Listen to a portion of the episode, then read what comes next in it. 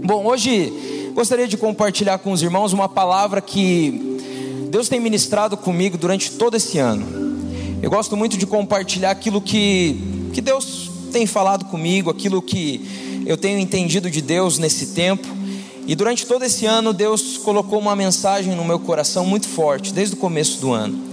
E eu estava orando quando eu recebi o convite de estar aqui nessa noite, e eu entendi de compartilhar essa mensagem com os irmãos.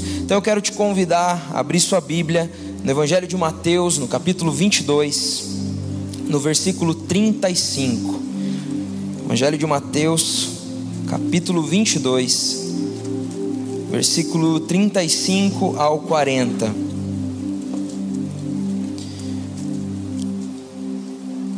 Fazer igual eu faço no up. Quem achou, desachei. Ah, vocês são rápidos. Diz assim a palavra de Deus. Um deles, perito na lei, o pôs à prova com esta pergunta: Mestre, qual é o maior mandamento da lei?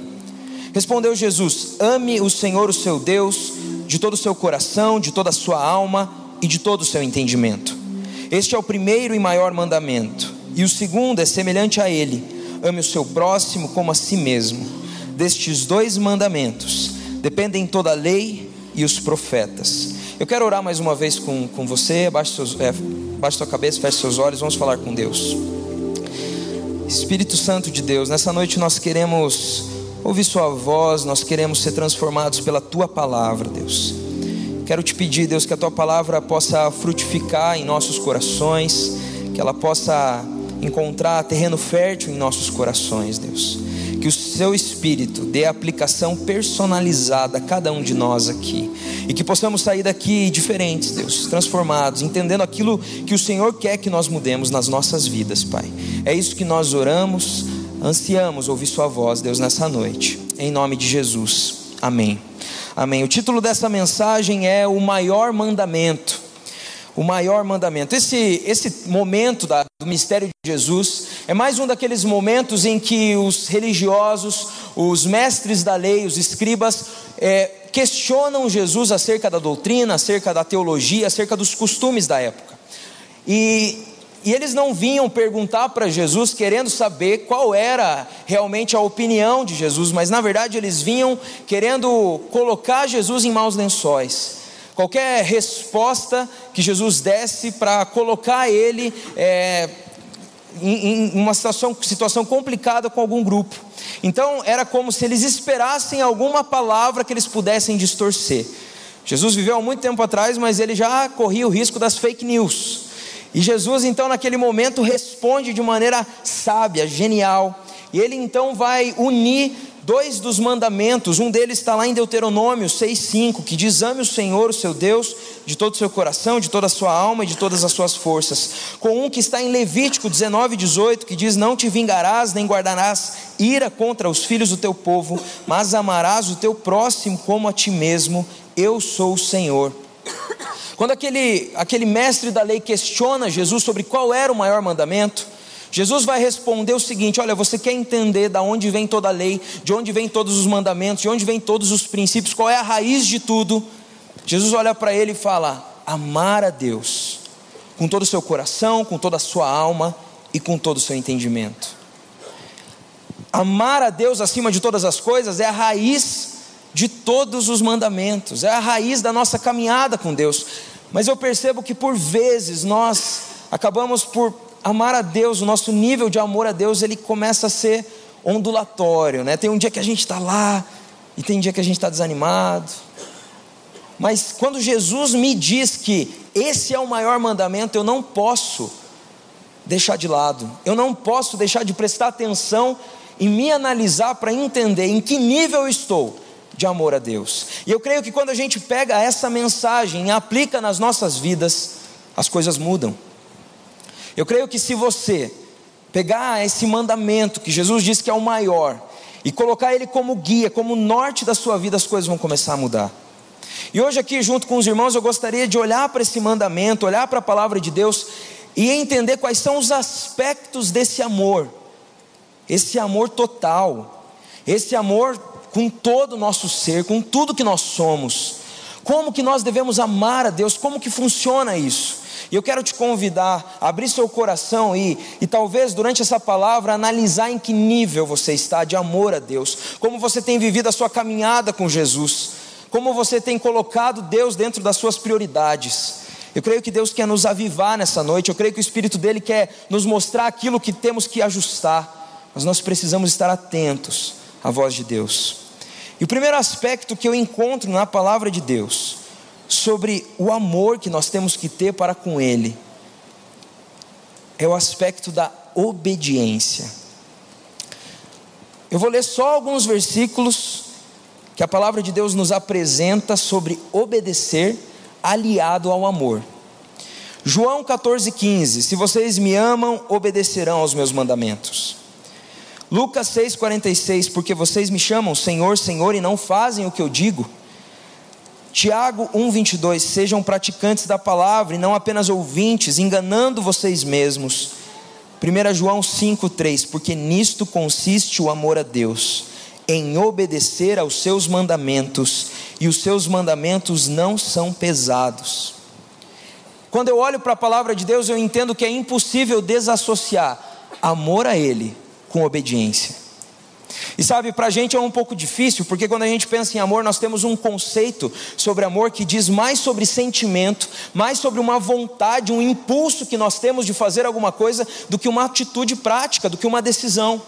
E por isso, às vezes, é tão difícil a gente obedecer a Deus.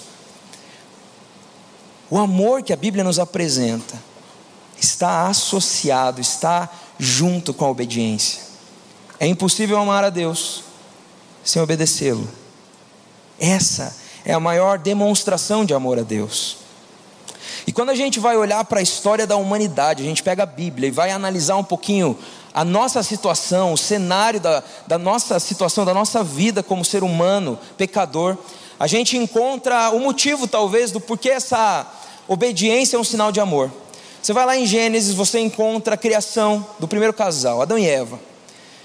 E eu costumo dizer lá para os pré-adolescentes que Deus colocou eles num lugar lindo, maravilhoso, deixou eles fazer tudo o que eles queriam, menos uma coisa. E qual foi a única coisa que eles fizeram? Exatamente aquela, que não podia ser feita. Naquele momento, quando eles foram levados a pecar, foram levados a pela primeira vez desobedecer a Deus, entrou um problema na nossa vida. A gente se tornou desobediente. A gente se tornou rebelde. A palavra de Deus vai dizer que eu e você temos no nosso coração uma tendência a pecar. Eu e você temos uma tendência a desobedecer a Deus. Eu li certa vez um livro que ele explicava essa tendência de, de pecar, de desobedecer a Deus de uma maneira muito interessante. Ele falava que é como se você estivesse subindo uma escada rolante que desce. Quem já fez isso aqui? Vamos ver. Ah, tem uns aí. Normalmente os pré-adolescentes levantam tudo a mão, né? Aqui, alguns.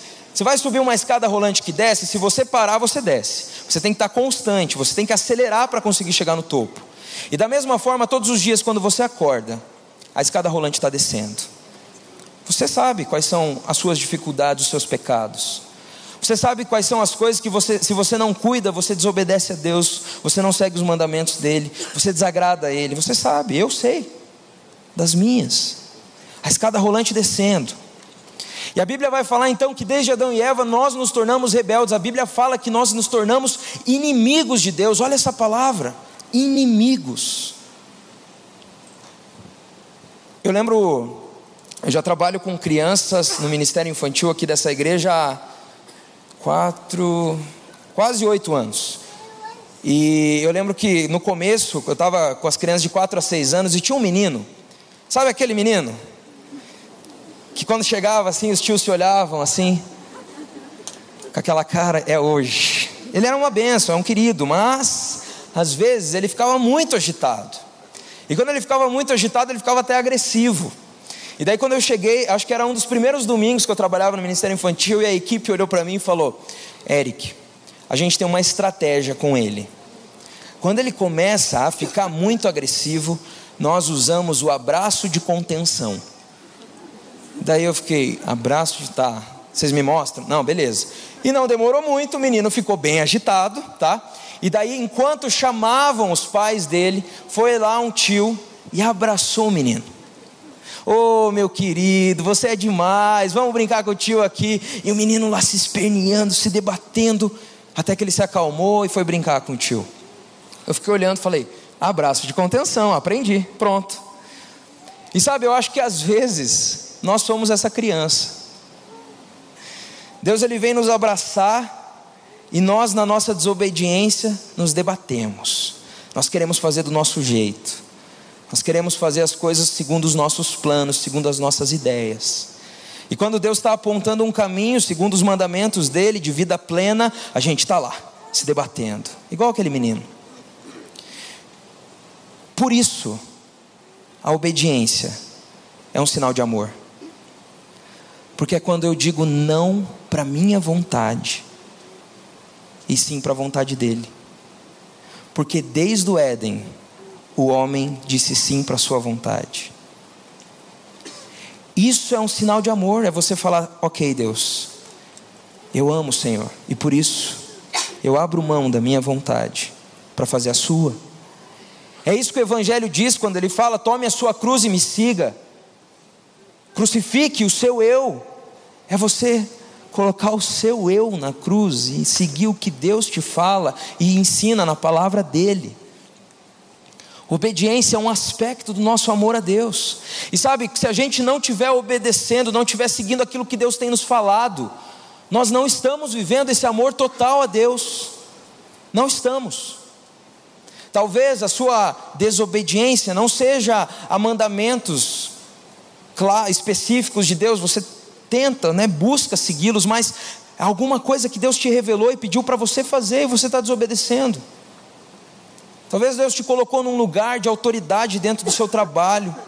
Profissionalmente você é bem sucedido, mas lá você não tem obedecido a Deus. Lá Deus tem pedido para você ser luz e você não tem obedecido. Talvez dentro da sua família você não tenha levado sua família para perto do Senhor quando é seu papel.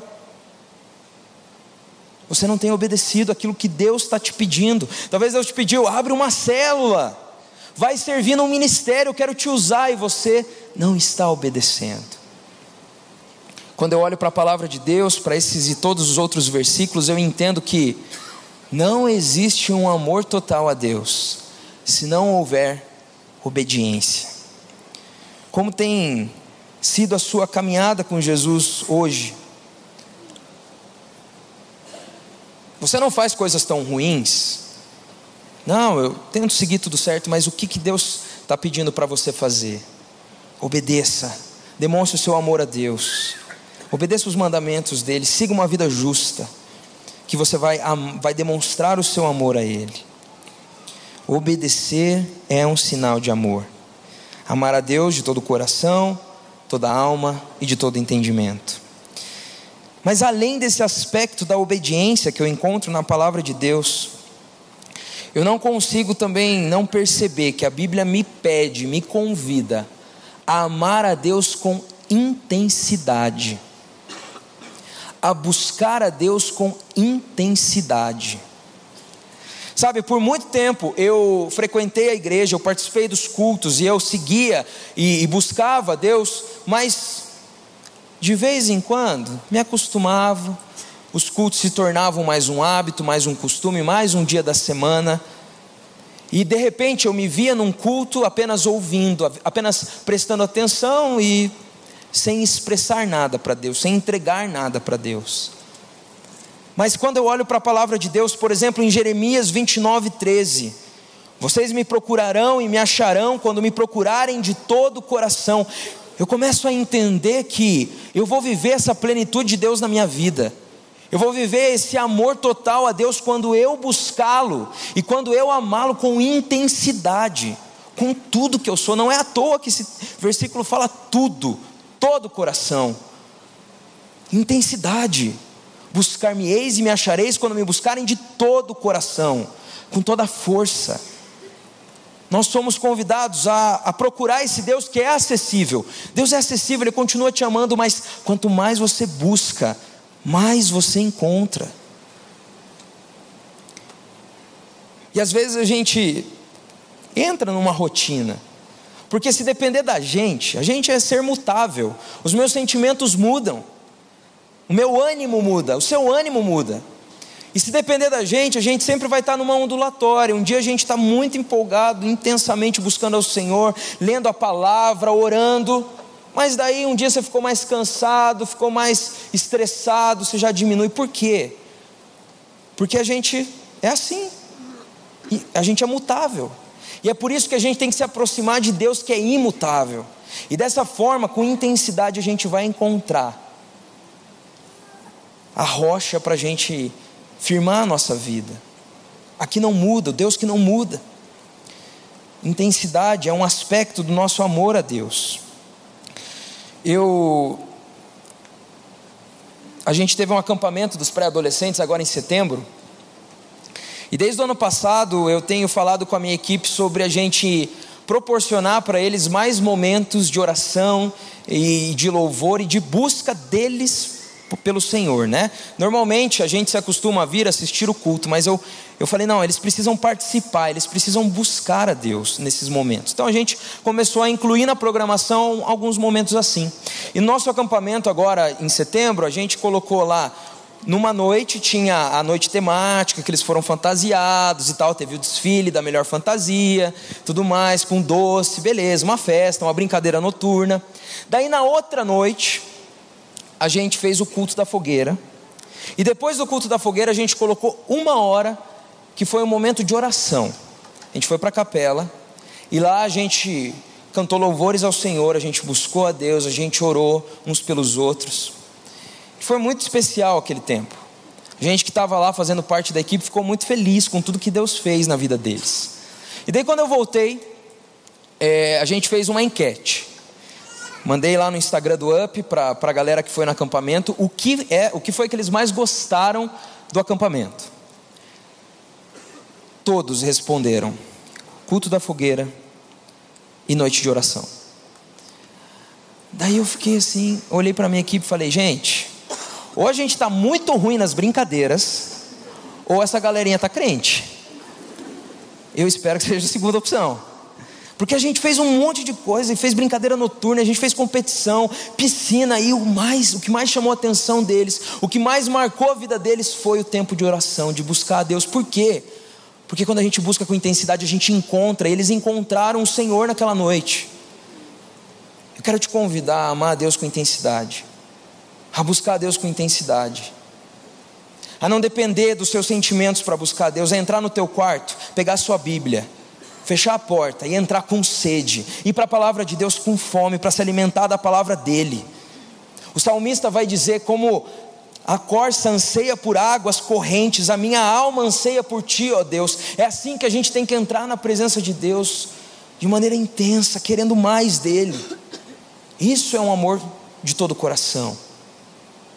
É isso que Jesus quis dizer quando disse que esse era o maior mandamento. Colocar a presença de Deus como seu bem mais precioso. Você já saiu com alguém que parecia que não queria estar contigo? Sabe a pessoa que fica no celular o tempo todo? Já aconteceu com você? Sim ou não? Já, né? Ou a pessoa que fica olhando no relógio, sabe? Parece que tem algum compromisso depois. Você está ali contando a tua vida, abrindo o coração, e a pessoa aqui, ó. Ou aqui no celular, né? Aham. Uhum. É. Pois é, né? Cara, dá vontade de falar, você não quer estar tá aqui, né? Às vezes a gente é assim quando a gente vai buscar Deus. A gente já está pensando o que vai fazer depois. A gente já está, poxa, eu tenho dez minutinhos aqui, então vou pôr aqui até para despertar, para não perder a hora. Quando a gente vai para a presença de Deus, a gente tem que buscar Ele como alguém com sede, até que nada mais importe fora do teu quarto. E aí, com intensidade, você vai encontrá-lo. Eu tenho entendido que muitas vezes a gente fica como um barco à deriva no meio do oceano, mas não é porque o vento parou de soprar, mas é porque a gente abaixa as velas. Eu quero te convidar a ser levado pelo vento do Espírito, pelo, por Deus, ser guiado por Deus todos os dias da sua vida, buscando a Deus intensamente, ouvindo a voz dEle, sentindo o Espírito te consolar nos tempos difíceis, te animar, te responder as perguntas que você não tem resposta, mas isso é só nas madrugadas, como a gente ouve o pastor Paulo falando. É só no seu tempo com Deus, é só na busca individual sua. É só na intensidade. Porque quando a gente ama algo, porque quando a gente gosta muito de alguma coisa, a gente busca, a gente faz acontecer. A gente é intenso por tantas coisas, é ou não é? A gente é intenso por futebol, eu não, né? Alguns, eu, eu não, não, não sou intenso nisso. Mas a gente é intenso por futebol, é fim de ano, todo mundo fica muito animado com Natal, com Réveillon. A gente é intenso com aniversários. A gente é intenso com tanta coisa. E às vezes nos falta essa força, essa intensidade para buscar esse Deus maravilhoso que é acessível a todos nós. Deus está perto de nós. Perto está o Senhor de todos os que o invocam, de todos os que o invocam em verdade. Salmo 145, 18.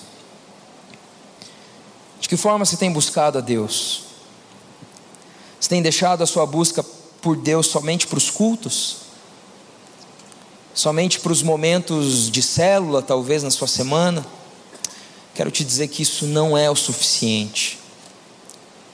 Deus nos convida a amá-lo com todo o nosso ser com toda a intensidade do seu coração, com toda a sua força. Mas além da obediência, que a gente encontra na palavra como um aspecto do amor a Deus, além da intensidade que nós devemos buscá-lo todos os dias, também encontramos um aspecto da fidelidade. Fidelidade a Deus.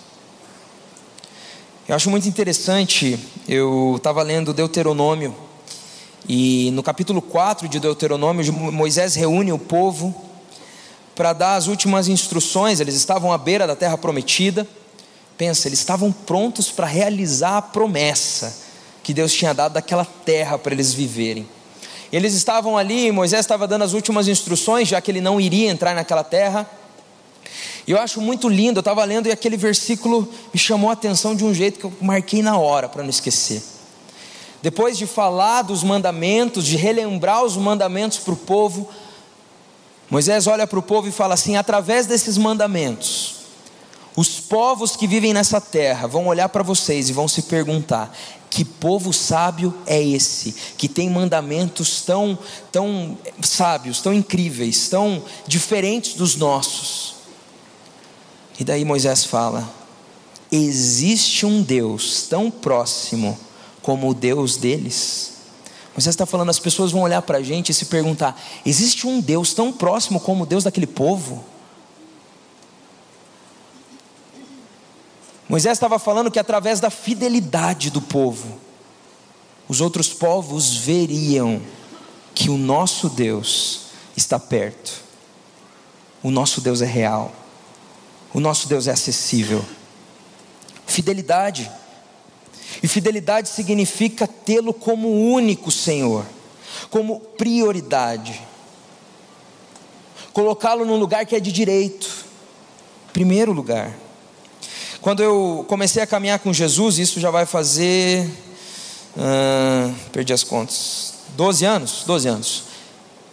Eu ouvia a palavra ídolos e eu só pensava em estátuas, só pensava em, em imagens, nesse tipo de ídolo.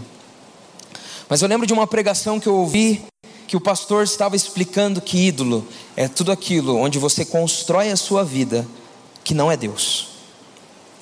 E naquele dia eu entendi que talvez eu teria alguns ídolos no meu coração. Algumas coisas da minha vida que eu estava colocando no lugar de Deus que eu estava depositando confiança, depositando a minha vida sobre aquilo. A tal ponto, se, se Deus resolvesse tirar, ou se a vida tirasse, né, acontecesse alguma coisa, aquilo saísse da minha vida, ela desmoronaria. Isso é um ídolo. Calvino disse certa vez que o coração do homem é uma fábrica de ídolos. Sabe o que isso significa? O teu coração está sempre construindo alguma coisa para colocar confiança, para depositar a vida sobre.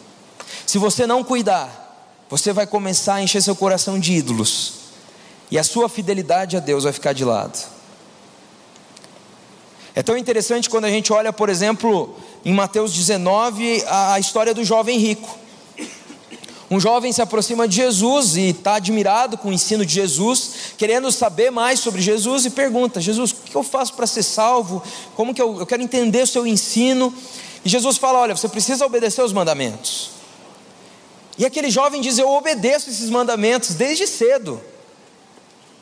E daí Jesus olha para ele: então beleza, então vai lá, vende tudo que você tem, dá o dinheiro e volta a me seguir. E a Bíblia fala que aquele jovem fica triste, vai embora e não volta. Mas por quê? Ele tinha um ídolo no coração. Jesus conhecia o coração dele. Ele obedecia, mas dentro do coração dele tinha algo que era mais importante. Se nós não pararmos de tempos em tempos na nossa vida para olharmos para o nosso coração, corremos o risco de construirmos ídolos. Nosso coração, como eu disse, ele tende a pecar. Seu coração vai tender a fazer isso. Qual é? Quais são as coisas sobre as quais você está construindo a sua vida? Talvez seja o seu conforto. E eu, esses tempos, estava conversando com alguns amigos e a gente estava conversando sobre como o conforto pode ser um ídolo. Porque a gente prefere muitas vezes ficar na nossa zona de conforto sem incomodar ninguém do que obedecer a Deus. Se tornou um ídolo. Não, como é que eu vou falar de Jesus para alguém que trabalha comigo em algum momento? Imagina, vou, vou estragar a convivência. Não é o momento, não é o lugar. Como é que eu vou falar de Jesus na minha faculdade? Não, não é o lugar. Lá as pessoas estão estudando. Como é que eu vou dizer que eu não faço isso? Vou me posicionar contra uma opinião que está sendo dita por aí? Eu vou criar um desconforto entre as pessoas.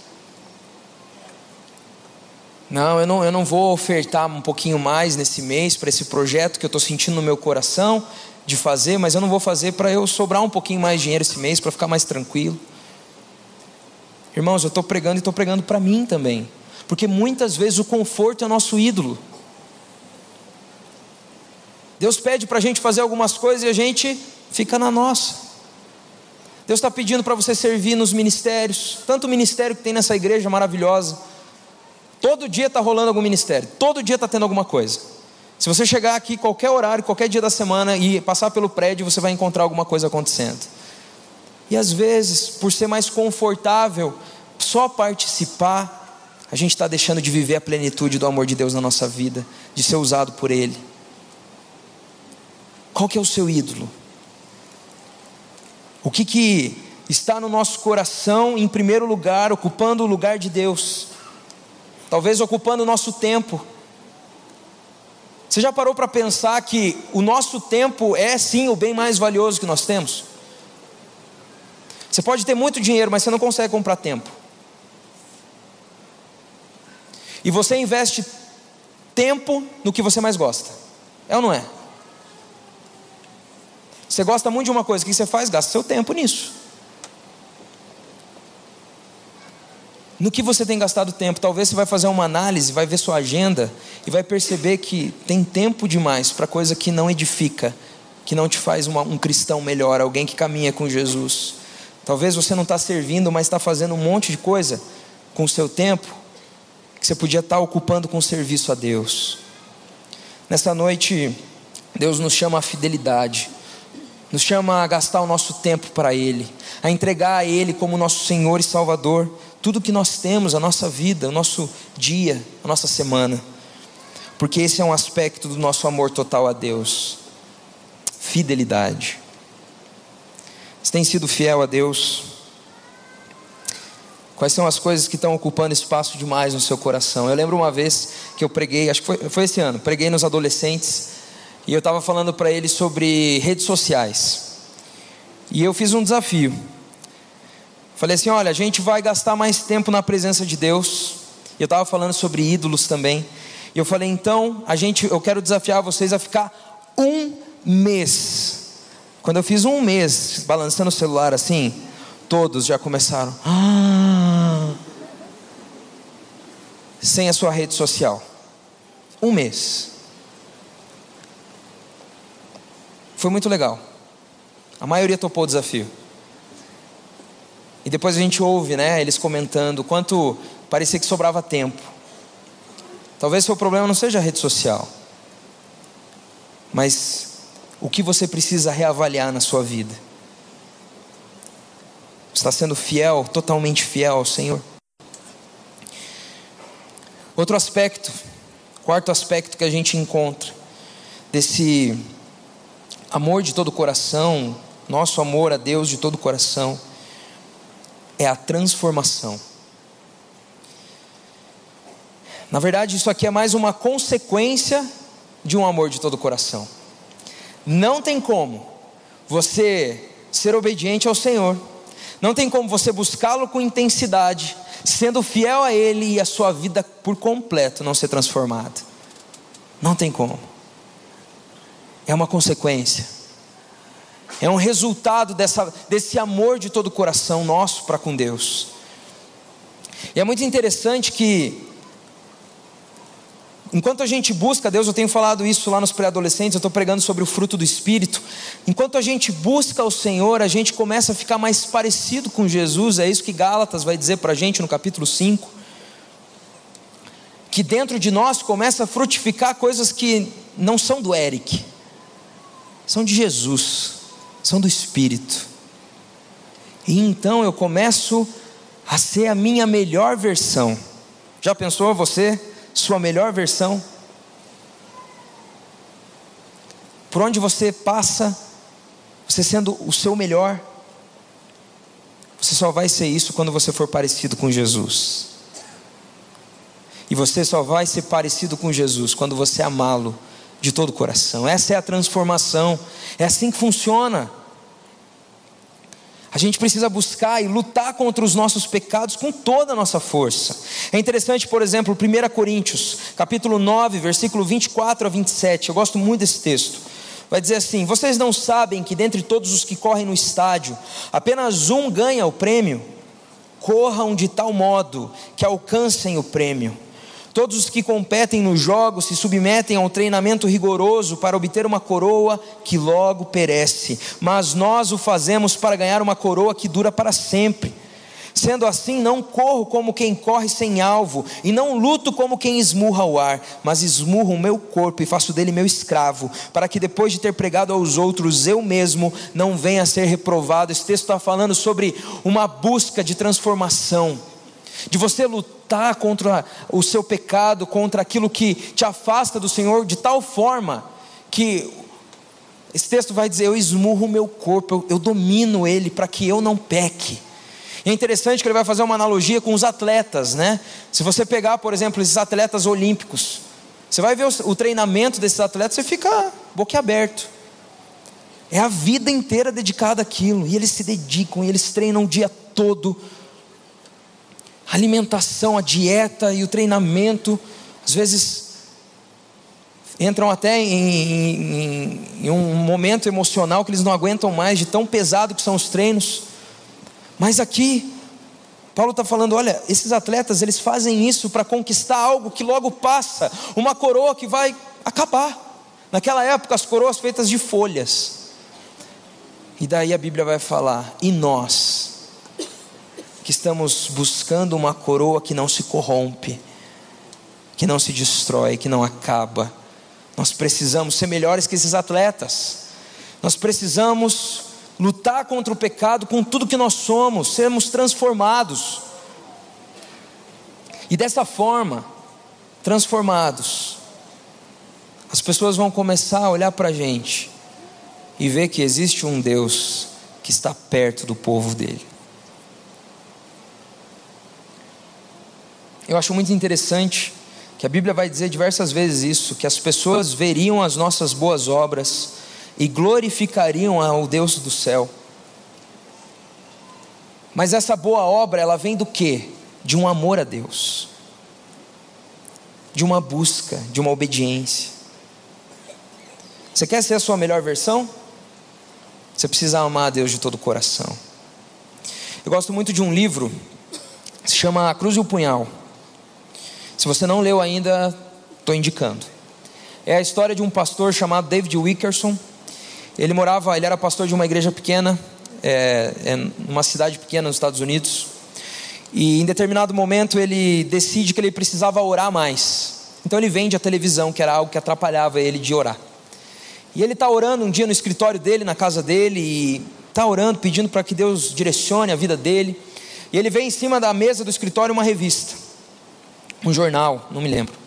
E tinha lá uma reportagem na, na capa, falando de, um, de alguns jovens que tinham sido presos em Nova York, faziam parte de algumas gangues. Essa era uma época que Nova York era tomada pelas gangues. Nas ruas, era uma bagunça. E naquele momento, David Wilkerson é chamado por Deus para sair da sua igreja pequena, da sua cidade pequena, e ir para lá. E ele vai. E você vai lendo o livro, eu não vou contar muito para não estragar a sua experiência quando você for ler. Mas é muito interessante que ele está pregando, na a primeira vez que ele vai pregar na cidade, ele leva um amigo para tocar, acho que trompete. E daí ele começa a tocar trompete, a galera, se, a, a pessoal vai começa a se acumular, e a maioria deles eram membros das gangues, na rua, ali. E daí ele prega, fala sobre Jesus. Ele termina de pregar, fala sobre a salvação. E aqueles homens começam a se ajoelhar na calçada e na rua. começa uma transformação na vida daqueles homens. Mas primeiro teve que ter uma transformação na vida do David. Deus tem grandes coisas para as nossas vidas. Ele quer usar cada um de vocês, cada um de nós aqui. Mas nós precisamos buscá-lo. Nós precisamos amá-lo acima de todas as coisas. Acima de tudo, acima de nós mesmos, acima da nossa própria vontade e sermos transformados. E quando a gente é transformado, isso transforma também os nossos relacionamentos. Porque se você é a sua melhor versão, você vai conseguir se relacionar melhor com as pessoas. Você vai ser mais paciente. Você vai ser mais amoroso. Você vai olhar para as pessoas com olhos de graça, de amor. A Bíblia ela vai, e, e, isso Jesus fala logo depois de falar do, do mandamento de amar a Deus, ele fala amar o próximo. Não existe um amor a Deus na vertical, que também não inclua um amor na horizontal. Um amor ao próximo, um amor às pessoas. E esse amor só vai brotar nos nossos corações quando nós estivermos próximos do nosso Deus. Nessa noite, eu queria te convidar a orar junto comigo. Quando a gente lê um texto como esse, a nossa tendência é sempre achar que a gente está num nível aceitável. A sempre achar que nós chegamos, estamos bem no nosso relacionamento com o Senhor. Mas se a gente olhar uma segunda vez para esse texto, e entender o que ele significa, a gente vai entender que Deus não quer nada menos do que tudo das nossas vidas. Tudo. Muito mais do que algumas horas no domingo, muito mais do que alguns minutos durante a semana, Deus quer você. Ele te amou primeiro. A Bíblia vai mostrar isso para a gente. O Evangelho é essa mensagem de um Deus que ama, a ponto de entregar o seu próprio filho na cruz do Calvário para receber um castigo que não era dele, mas nosso. Nessa noite eu quero te perguntar: em que nível de amor a Deus você está? A gente viu o aspecto da obediência. Como você está nisso? intensidade. Você tem sido intenso na sua busca por esse Deus? Fidelidade. Ele é realmente o seu Senhor? Ele é realmente aquele que orienta a sua vida? Você é guiado pela palavra dele? Você é fiel a ele? Ou existem coisas na sua vida, no seu coração que talvez sejam bênção? Não estou falando que essas coisas têm que ser retiradas, mas você só precisa colocar no lugar certo. Só isso. Para ser fiel. Talvez você tenha percebido que precisa ser transformado. Precisa buscar essa transformação. Na presença de Deus, buscar ser o seu melhor. Sabe, meus irmãos, a Bíblia vai falar que haverá um dia em que essa nossa realidade não será mais a realidade. Muitas pessoas elas negam a fé em Deus, elas negam a existência de um Deus baseadas na nessa realidade que eu posso tocar. Ah, eu posso ver isso, eu posso tocar. Isso é real. Deus não é. Mas haverá um dia em que a nossa única realidade será Deus. A palavra de Deus nos fala que chegará um dia em que todo homem e toda mulher estará diante de Deus, e todo joelho se dobrará, e toda língua confessará que Ele é o Senhor. Ele te ama e talvez você já está vivendo esse amor na sua vida, mas nessa noite eu quero te convidar a fazer algo além. Eu quero te convidar a ir mais profundamente nesse amor. Eu quero te convidar a entregar tudo que você é, tudo que você tem, a obedecer com intensidade, com fidelidade e ser transformado por Deus. Se nessa noite Deus falou contigo, se de alguma forma o Espírito Santo falou contigo, eu quero te convidar a vir aqui à frente, para a gente orar juntos. Saia do seu lugar, venha até a frente. Se Deus falou a respeito do seu amor para com Ele, se Deus lhe mostrou coisas que você precisa, talvez, ajustar na sua vida, eu quero te convidar a orar junto comigo nessa noite. Venha para cá, se você está na galeria também, venha para cá. Nós temos a tendência a queremos fazer as coisas do nosso jeito. O pastor Pascoal sempre fala isso. Não, eu vou orar em casa, eu oro aqui do meu lugar. Mas hoje a gente falou sobre intensidade. Hoje a gente falou sobre fidelidade, sobre buscar, sobre fazer mais do que a gente tem feito. Quero te convidar a vir para frente. Se você está com a sua família aí, Traz ela também. Esse é o seu momento com o Senhor. Você vai vir aqui à frente e vai começar a falar com Deus. Vai começar a responder aquilo que Ele colocou no seu coração enquanto você ouvia essa palavra. Nosso Deus está perto de nós. Quando buscamos, nós encontramos esse Deus. Vem para cá, você que está. A gente vai orar juntos agora. Mas esse é o momento da sua entrega. Não existe nenhum tipo de poder em vir aqui à frente, existe poder em Deus, na sua oração que Ele ouve, na sua entrega, na sua fé. Esse é o seu compromisso com Deus, é o teu sinal de compromisso com Ele, ter vindo à frente. É uma resposta sua ao que ele falou contigo.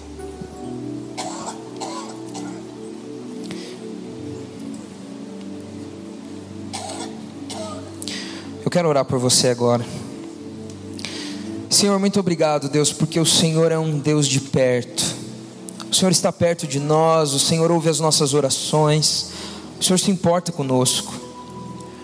E quando nós te buscamos, nós te encontramos, Deus. Como é bom poder ouvir Sua voz, ouvir o Seu Espírito falando aos nossos corações, mesmo que às vezes seja difícil, quando o Senhor nos mostra os nossos erros, quando o Senhor nos mostra aquilo que precisamos abandonar, ajustar, mas Deus, nós estamos aqui diante do Senhor, Pai porque queremos te amar de todo o nosso coração, porque queremos amar o Senhor com todo o nosso coração, com toda a nossa alma, com todo o nosso entendimento. Talvez tenham irmãos aqui, Deus, que precisam obedecer aquilo que o Senhor tem falado a eles. Eu quero te pedir, Deus, fortalece cada um, Pai. Ajuda cada um, Deus, a seguir a tua, a tua orientação, a tua direção, Senhor. Para que eles possam viver essa plenitude do teu amor, Pai, obedecendo, demonstrando amor ao Senhor Jesus. Também quero colocar aqueles, Deus, que entenderam que precisam te buscar com mais intensidade, que talvez não tenham dedicado ao Senhor tanto tempo da sua vida, talvez não estão dedicando os dias, os momentos ao Senhor, Pai. Estão aqui dizendo: Senhor, eu quero te buscar intensamente. Deus, ouve essa oração, Deus. Fortalece esses teus filhos, Pai. Que eles possam te encontrar a cada momento que eles te buscarem, Senhor. Que o Senhor se revele a eles, Jesus. Talvez alguns aqui estão entregando ídolos, áreas da vida, Deus, que tem tomado o lugar errado do coração, da vida. Coisas que eles estão construindo a vida sobre o alicerce errado muitas vezes. Eu quero te pedir, Pai, em nome de Jesus, que o Senhor possa, com o teu espírito, torná-los fiéis, Pai. Que eles possam entender aquilo que o Senhor quer deles nesse tempo e colocar o Senhor, a Sua presença, em primeiro lugar na vida deles, Pai. Que o Senhor seja mesmo o Senhor de cada um. E eu quero te pedir, Espírito Santo de Deus, transforma cada um aqui, Pai, dia após dia, Senhor. Que o teu Espírito possa transformá-los à imagem de Cristo. E que eles possam ser a melhor versão deles mesmos, que eles possam andar por essa terra, que eles possam se relacionar baseados no amor, na paciência, na paz, no domínio próprio, na mansidão, na benignidade, na bondade, Senhor. Que em nome de Jesus, Pai, possamos ser transformados pelo Senhor. É o que pedimos, Deus. Nos ajuda a sermos uma igreja que te ama acima de tudo, Pai. Nos ajuda a ser uma igreja que de tempos em tempos para tudo para se avaliar e para entender em que nível de amor está em relação ao Senhor, Pai.